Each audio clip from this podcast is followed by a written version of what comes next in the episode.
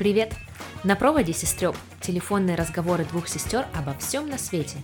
Между нами разница в 5 лет, 3000 километров и взглядах на жизнь, но это не мешает нам держать связь. Здесь мы будем обсуждать и личные темы, и не очень. Все от простых будней до рефлексии и саморазвития. Подключайтесь. Привет-привет! Приветик. Вопрос с места в карьер. С какого ты раза сдала свой тест по вождению? Который? То есть с десятого? Нет, я имею в виду тест по вождению А ты- практику. Ты трактор или- училась? Да практику или Водить. билеты. Практику, конечно, кому они нафиг сдались билеты? Так, подожди, а ты- раз ты уточняешь, что, видимо, что-то сдала не с первого раза, а ну расскажи. Ну, практику не с первого, да, я сдала. Билеты с первого, практику со второго. А что было? Ну, на самом деле тупая какая-то история. Я нормально ехала по прямой, и потом так получилось, что мы приблизились к перекрестку, и прямо посередине перекрестка была авария. Твоя? Смешно. И был большой поток э, машин, и они объезжали эту аварию, и мне нужно было завернуть направо, я включила поворотник и стала ждать, и из-за аварии... А, там не было светофора, потому что это спальный район, и типа не такой большой перекресток. Но эта авария нормальную там создавала пробочку, и поэтому было прям куча машин, и рядом со мной ну, э, у меня было одностороннее движение, и рядом со мной э, была другая машина, и я дум- подумала, что вот когда она поедет слева от меня, тогда поеду я, и если что, как бы она меня подзакроет, чтобы, не дай бог, ничего не случилось. И, собственно, когда э, этот водитель машины слева решил поехать, и я быстренько поехала за ним, чтобы он меня подзакрыл, меня остановил инструктор и, и сказал, что вообще-то надо было дождаться и пропускать людей, которые ехали по той другой как основной трассе. Но там, конечно, из-за этой аварии и из-за этого потока, ну, можно было ждать, типа, я не знаю сколько. Там машины просто не заканчивались. И, как я сказала, светофора не было. А этот чувак как-то удачно очень влез в какую-то такую дырочку, и я хотела тоже так же сделать, еще и прикрыться им на всякий случай, но ничего не получилось. И мне сказали мне все, до свидания. Короче, он бы, наверное, тоже тест не сдал. Ну, либо так, но вообще у нас просто же известно, что часто придираются ко всяким мелочам, там вообще, короче, ко всему, чтобы платили за права. Поэтому, Офигеть. А я с первого раза сдала. ну, ты сдавала где у нас? Давай вспомним. Ну да, ну, я помню, меня мама там так настращивала. Ты не сдашь, ты не сдашь. Смотри, вот там э, знакомая у меня платила, тебе тоже надо будет платить. Я говорю, мам, я всегда успею заплатить, э, дай хоть пойду один раз попробую сама. И если завалит, то, ну, понятно, чего ожидать. А к чему я задала этот вопрос? А ты сейчас используешь эти права, ты водишь машину? Ну, в городе нет, но иногда я вожу в поселке в моем или в поселке Димы моего мужа, где поменьше движения, потому что Дима немножко переживает за себя, за меня и за мои водительские навыки. Ну и когда нет практики, это всегда так чуть-чуть стрёмно, поэтому я, если и вожу, то Ну так ты раз не водишь, у тебя и не будет практики. ну да, да, это как одно на другое выходит. Ну, в общем, пока что в, в городе, если честно, даже Дима особо не водит, потому что мы в основном передвигаемся либо пешком, либо там на общественном транспорте. А так еще по трассе я ездила несколько раз. М, Шумахерша. Почти. А вот я, как ты знаешь, сейчас прохожу наконец-то обучение Да. по вождению, и это просто такой стресс. Я тебе рассказывала, что когда у меня был первый урок с моей инструкторшей, с которой мы наконец-то определились, она у меня спросила, сколько у тебя часов вождения есть? Я говорю, ну там типа несколько часов с одним другим инструктором я ездила и с мужем немножко ездила. Она такая, ага. И она вообще так не хотела, чтобы я садилась за руль с ней. Потом я ей сказала, что вообще-то у меня есть российские водительские права, и она ее прям попустила, было. Видно, это очень сильно по ее лицу. Она такая, а, тогда другое дело вообще, без проблем. Но потом, когда я села за руль, мне кажется, она пожалела, и она вообще теперь думает, как вообще ей дали водительские права с такими навыками вождения. Ну, я ее, конечно, не виню. То, все подзабылось? Ну, конечно. В каком я году сдавала? В 2019, по-моему. И с тех пор я за рулем сидела, ну, может быть, три раза. Один раз из них был на автобане в Германии, когда я гнала 180 и перестраивалась в соседнюю на соседнюю полосу и не посмотрела назад, и в меня чуть машина другая не врезалась. Класс. Это было весело. Джейми тогда так заценил. Прикинь, если бы Бажена сидела рядом с тобой, она бы помолилась. Бажена. Да, да, да. Она, мне кажется, молится каждый раз, когда мы с ней ездим. Ну, я, честно говоря, не ожидала, что найти инструктора будет так запарно. Во-первых, как я поняла, есть только один нормальный сайт автошкол, он такой крупный достаточно, где можно бронировать уроки, исходя из расписания инструктора в его календаре, которое, ну, на сайте видно. Остальные все школы, которые я смотрела, а я смотрела штук, ну, 10 как минимум, там везде написано, что наш наши инструктора высочайшего качества, т-д-д-д-д. Короче, звоните, вам скажем. Максимум, что они дают, это сколько стоит час езды, ну, урока. Потом они не бронируют час, один урок стоит, ну, это длится минимум два часа, то есть ты платишь ну, короче, двойную ставку сразу. И когда я только начинала искать инструктора, и у меня был такой подход, что вот я клиент, значит, мне должно как-то с инструктором, ну, знаешь, кликнуть, mm.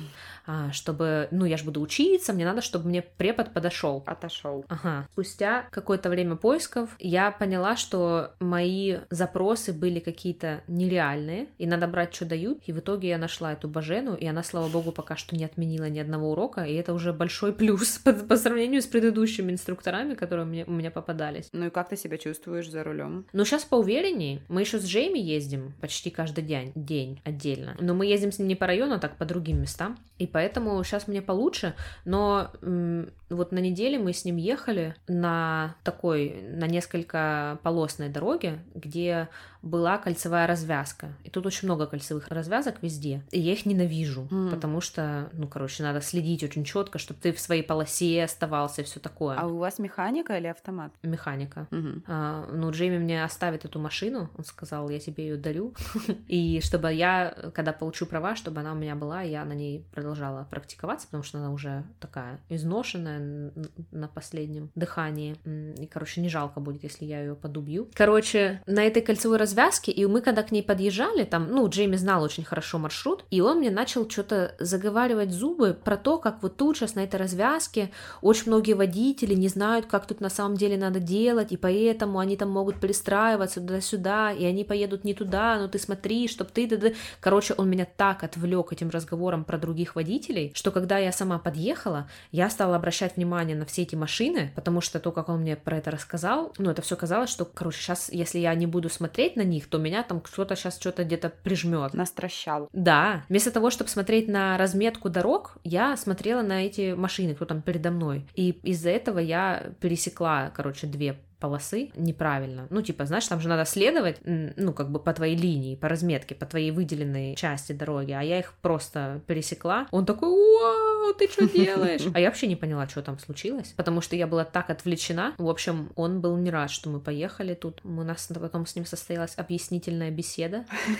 по этому поводу. Ну, в общем, да. Ох уж эти объяснительные беседы. Ну, не, ну знаешь, кстати, это очень интересно, как это новый угол коммуникации с мужем. Ну, потому что он же, по сути, меня учит, а, и, ну, я ему рассказываю, как мне, меня надо учить, как до меня доходит и как до меня не доходит. Только хотела спросить, как у Джейми с терпением, но вспомнила, что он же преподаватель вообще, и у него, наверное, должно быть с этим нормально. И с методами объяснения тоже. Потому что у Димы, например, вообще нет. Он не преподаватель. Нет. А папсик? Э, папсик тоже не преподаватель. Вообще не преподаватель. Ну, Джейми очень терпеливый, да. Он прям спокойный такой, он, mm, знаешь, уверенный. Классно. С ним не сидишь, что он рядом не, не трясется от того, что ты сейчас что-то не то сделаешь или что-то такое. О, да, да, да. Поэтому, да, с ним, с ним комфортно, но, конечно, с инструктором мне точно я себя ощущаю в большей безопасности, потому что я знаю, что у нее там есть педали. Мы, кстати, на последнем занятии ей пришлось э, срочно затормозить, потому что мы ехали по одной из главных улиц, где две полосы сужались в одну. И меня какой-то водитель просто очень жестко подрезал слева, и если бы она не вдарила по тормозам, мы бы в него пиндюрились. Хм. И она такая, типа, вообще, как можно так водить, так безрассудно, да -да -да. ну, реально. И причем самое, блин, странное, что, кстати, я не помню, в России есть такое, здесь же ставят, не ставят, а наклеивают такие ученические знаки да, да, опознавательные. Да, да, да внимательно, типа... Восклицательный знак. А, ну у нас это learner plates называется, типа буква L спереди и сзади. А, кстати, в плане того, что вот ты говоришь про Диму и про Джейми, это же огромное различие в правилах обучения вождению, то, что в Англии ты можешь ездить прям с нуля с любым человеком на любой машине, при условии, что у этого человека водительский стаж от трех лет. Даже когда у тебя нет прав. Да, когда, ну, то есть ты так учишься. Типа своего ребенка, да, там подростка ты учишь, как водить машину, и ты ну, такой да, с ним да, сел, да. и никаких вопросиков не будет. Да, у него только должна быть, во-первых, должны быть вот эти наклейки на машине, mm. и во-вторых, у него должна быть, короче, тут есть два типа водительского удостоверения. Есть provisional driving license и есть full driving license. И вот provisional это как предварительное, ну, как типа тестовая. То есть сначала ее надо получить, ее получить нефиг делать, просто надо отправить им заявку, они тебе ее присылают по почте, эту карточку. Она выглядит ну, такого же формата, как э, российские водительские права, только она ну, такая в желтых цветах. И она, ну, там написано на ней, что она provisional, и просто надо быть зарегистрированным в системе, что ты как ученик. И ее выдают сроком на 10 лет, и ты можешь 10 лет вот э, с ней ездить. Ничего себе, очень прикольно. Но когда у тебя provisional, то должен ну, какой-то другой человек с этим стажем трехлетним ну, да, минимум да, с тобой поняла. находиться в машине. Вот, да. Поэтому ты можешь быть вообще впервые сесть за руль, и ты не обязан ездить с инструктором. Хм, это значительное различие. Это значительное различие и значительная существенная экономия, я бы сказала, потому что, ну вот я за инструктора плачу, у нее стоит 40 фунтов в час, то есть 80 э, фунтов за урок. Умножьте на 100. Кто не знает соотношение фунта к рублю, ну там плюс-минус. Кстати, я давно не проверяла курс. Ну вот, и с ней я сейчас сейчас езжу раз в неделю, то есть э, у меня как минимум 8 недель подготовки до моего дня X, то есть посчитайте сами, в какую копеечку мне это влетает. Поэтому не тренироваться отдельно, это просто было бы преступлением, потому что действительно надо уже нарабатывать навыки. Хотя, конечно, с инструктором это более продуктивно, потому что она тебе все объясняет, ну, она тебя возит по тем маршрутам, по которому экзаменатор тебя будет возить, все такое. Ну да, да, ты и чувствуешь себя чуть более безопасно вот из-за этих педалей. Я помню, я по Ростову ездила с инструктором, у меня был молодой парень, мне кажется, моего возраста или, может быть, чуть старше, и просто на втором или третьем занятии мы выезжали за город к стадиону, и он говорил мне, хочешь подрифтить? Я думаю, ну, класс. Там такая, типа, была большая парковка, и как раз снег выпал, что-то был такой гололед легкий, и он такой, типа, хочешь подрифтим? Я такая, м-м-м. Но в целом он такой был очень... Ну, ты согласилась или ну, нет? Ну да, мы немножко подрифтили. Но в целом было прикольно, потому что он был расслаблен, и все как-то было не напряжно, поэтому мне нравилось. И я как-то вообще не переживала. И он говорил, что у меня хорошо получается, поэтому вообще супер. Это приятно. Я бы тоже не отказалась, чтобы у меня был молодой парень, инструктор, но в итоге у меня полячка а бабушка style, Божена. Ну вот когда я говорю бабушка style, реально бабушка style, то есть она такая вот э, восточноевропейская типичная женщина с короткой стрижкой. А сколько ей? Ну в районе 60, мне кажется. А, ничего себе, а я думала, ну ей лет типа, не знаю, под 40. Нет. Почему-то у меня такая Божена, Нет. я уже представила себе Божену под 40, какая-то девка. Я когда, да, я, меня когда назначили инструктора в этой автошколе, я тоже себе очень совсем другую бажену представила. А потом я как к ней села в машину, такая, вау. Ну, я думаю просто, что если, блин, бабуля может ездить и может учить других людей, то уж я-то точно научусь. Но я у нее в последний раз уже спросила, доводилось ли ей обучать, ну, таких, знаешь, полностью уже... Безнадежных. Безнадежных, да. И она сказала, что да, что у нее была пара таких учениц, и, ну, ничего, сейчас ездят спокойно, прекрасно. Вот у моего инструктора, Стефан его звали, тоже он мне рассказывал, что, слушай, по сравнению, тут есть такие экземпляры, говорит, ты еще вообще нормально водишь, еще адекватная. И, кстати, он мне говорил, что это очень здорово, когда ты, ну, знаешь, не боишься, и тогда ты как-то достаточно в каких-то плюс-минус критических ситуациях действуешь, знаешь, уверенно. То есть, когда тебе он там что-то говорит, инструктор, да, там, типа, переключи там скорость или там быстро поверни вправо, то ты как бы не, у тебя не начинается паника, да, и ты там не бросаешь руль, он говорит, очень многие, знаешь, там бросают руль там или что-то, не знаю, убирают ноги с педалей. А когда у тебя такой ты более или менее собранный и быстро умеешь выполнять эти все инструкции в какой-то критический момент, то это вообще супер важно тоже. Мне Джейми всегда говорит, что главное полная уверенность. Если ты там уже едешь и что-то делаешь, то уже делай. Если ты там вылез куда-то, куда тебе не надо вылезать, то уже раз вылез, то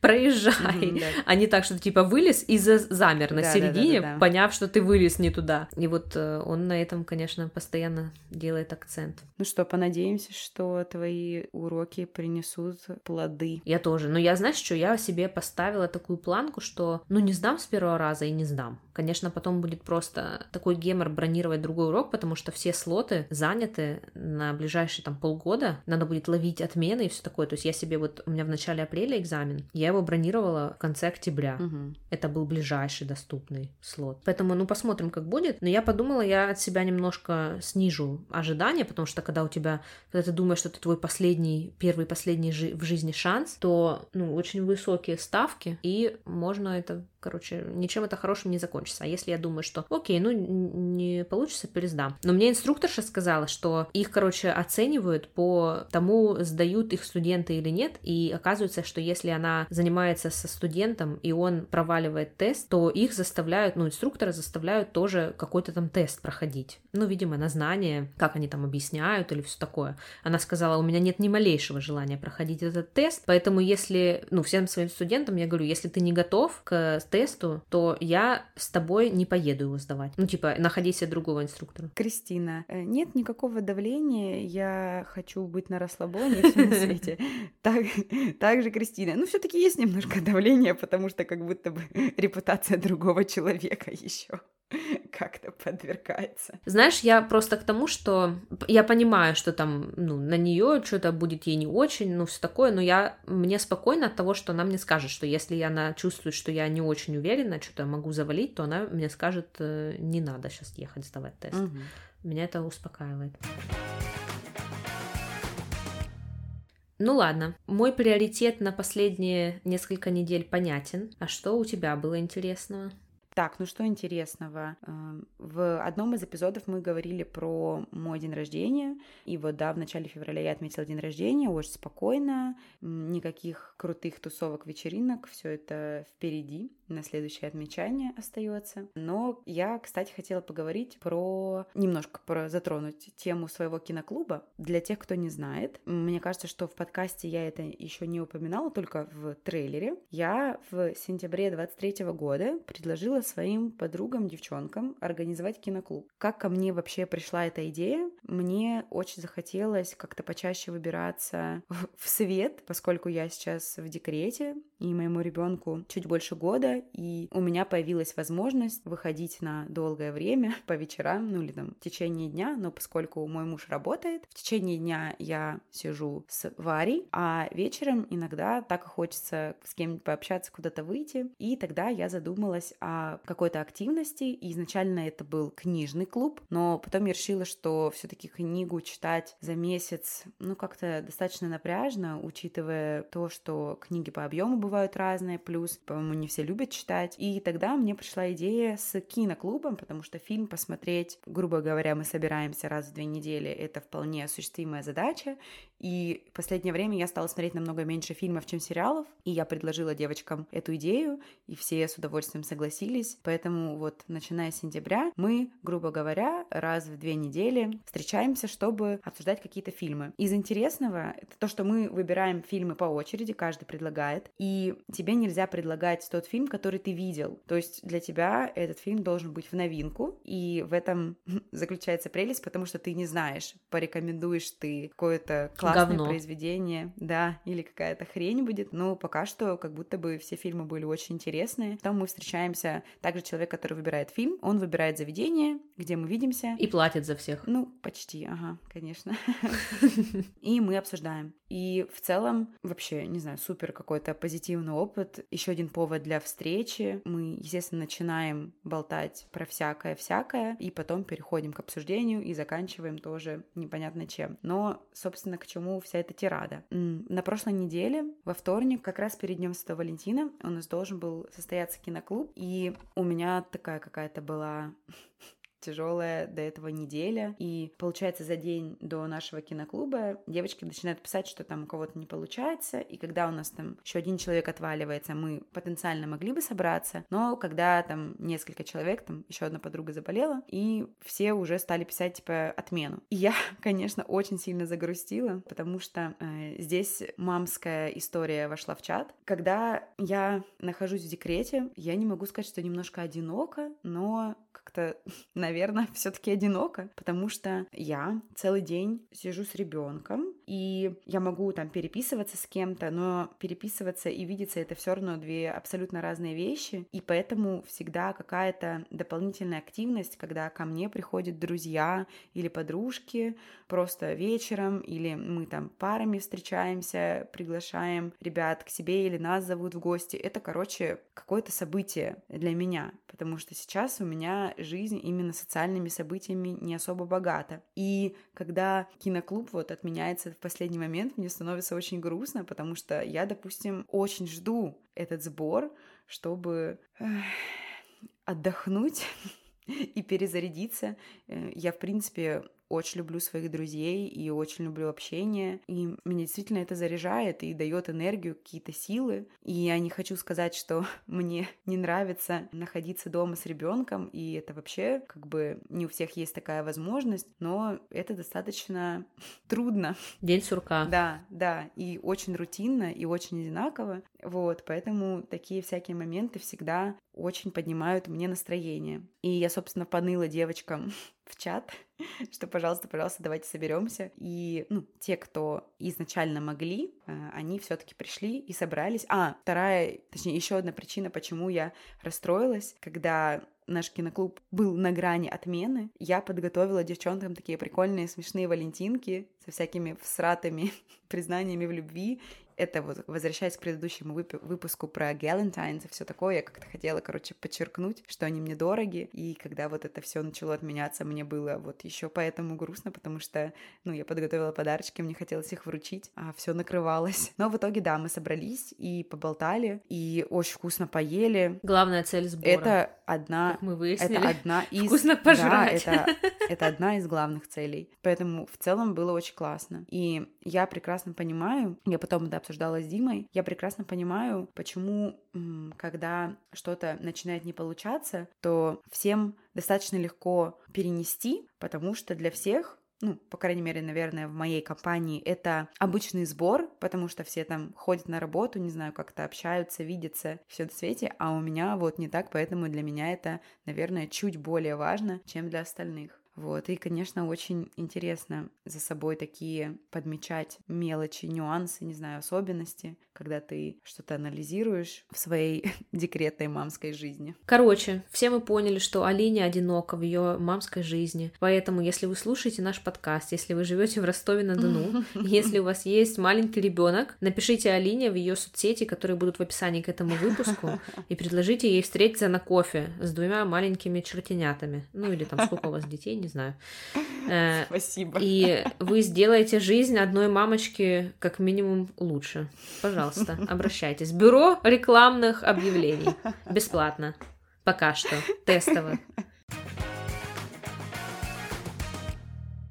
Так, ну вот это было про мой выход в свет. Если у тебя что-то рассказать мне и нашим дорогим слушателям? Про мои выходы в свет сейчас расскажу. А, у меня День Святого Валентина тоже получился, ну, у тебя преддень Святого Валентина, но у меня сам день получился таким очень скомканным. Я была ужасно уставшая. Но ладно, сейчас я, наверное, немножко отступлю даже. И у меня две недели в феврале получились посвящены каким-то образом, ну, как-то связаны связано с э, сериалом «Секс в большом городе». Это получилось совершенно случайно. Первая часть этого получилась, я не знаю, сколько я уже раз это сказала, это то, что еще в сентябре у нас было объявление, что в Лондон приезжает постановка с Сарой Джессикой Паркер и Мэтью Бродериком. Кто не знает, Сара Джессика Паркер сыграла Керри в «Сексе в большом городе». Я считаю, что это нужно уточнить, потому что несколько человек, которым я об этом рассказала, смотрели на меня непонимающе. А Мэтью Бродерик это тоже... Это ее муж. Да, Мэтью Бродерик это ее муж, тоже достаточно известный актер. Он озвучивал Симбу в Короле Льве. Да ладно? Да. Да? Да.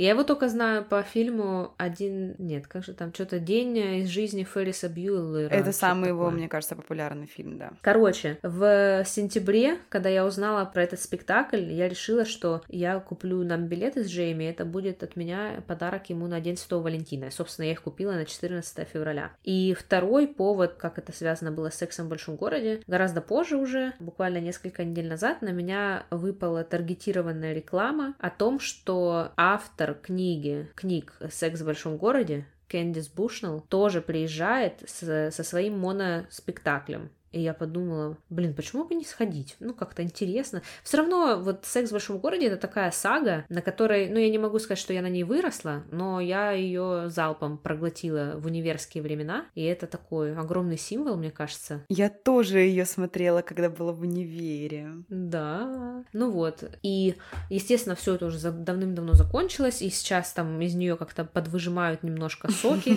в плане вот этих э, двух сезонов. Боже, из чего сейчас эм, не подвыжимают? Принимают соки. Ну да. И несмотря на то, что эти два мероприятия, ну, напрямую как бы не связаны никак с сексом в большом городе, тут никакие там не сиквелы, ничего, но все равно это какая-то причастность, знаешь, к ним. И я подумала, блин, как было бы классно сходить. И, в общем, в итоге я сначала в одну среду ходила на эту Кэндис Бушнелл. Почему-то ее произносили как Кэндис Бушнелл. Мне всегда казалось, что она Бушнелл, не знаю. А во вторую среду мы ходили на Сару Джессику Паркер. Ну и мой вердикт... Барабанная, барабанная дробь.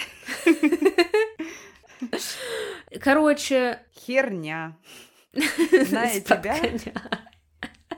Ну, я не могу сказать, что прям не прям херня, но, скажем так, у меня как бы ожиданий-то не было. Ну, знаешь, не то, чтобы там сказать, что у меня были завышенные ожидания, они не оправдались. У меня не было ожиданий. Я понятия не имела, на что я иду ни в первый, ни во второй раз. Поэтому было любопытно. Но, короче, второй раз, там, где была Сара Джессика Паркер, они играли в, э, в постановке, которая называется Plaza Suite. Прикол в том, что в одном номере, в Плазе, происходят э, три сценки, которые они ставят. Между, ну, короче, две из них это муж и жена, и третья это эти старые бойфренд и girlfriend, которые встречались в школе, и потом их жизнь помотала, разделила, и вот сейчас они там случайно опять встретились. И это все происходит в конце 60-х, все три сценки. Mm-hmm. И, во-первых, я, я знала, что там будут три сценки, и почему-то мне казалось, что там будет что-то из разряда, почему женщины убивают, знаешь, типа три разных эпохи будут э, они там запечатлены, и как бы как они будут э, перевоплощаться в людей из разных эпох. И я mm-hmm. прям на это почему-то надеялась, понравилось, вот, но это вот в плане не было ожидания особо, потому что я не читала про что там будет, а это в описании вообще-то сказано,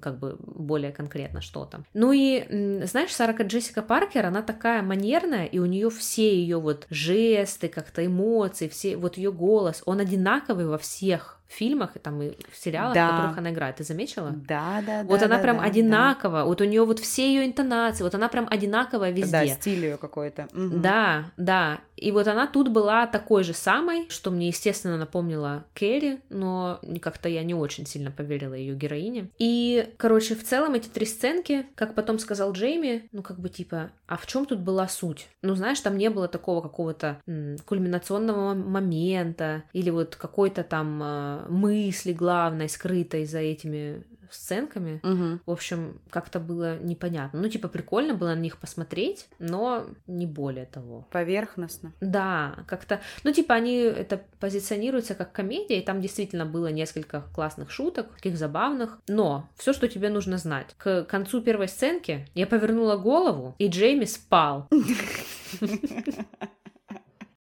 Но тут, конечно, он там вмешались другие факторы. Валентина.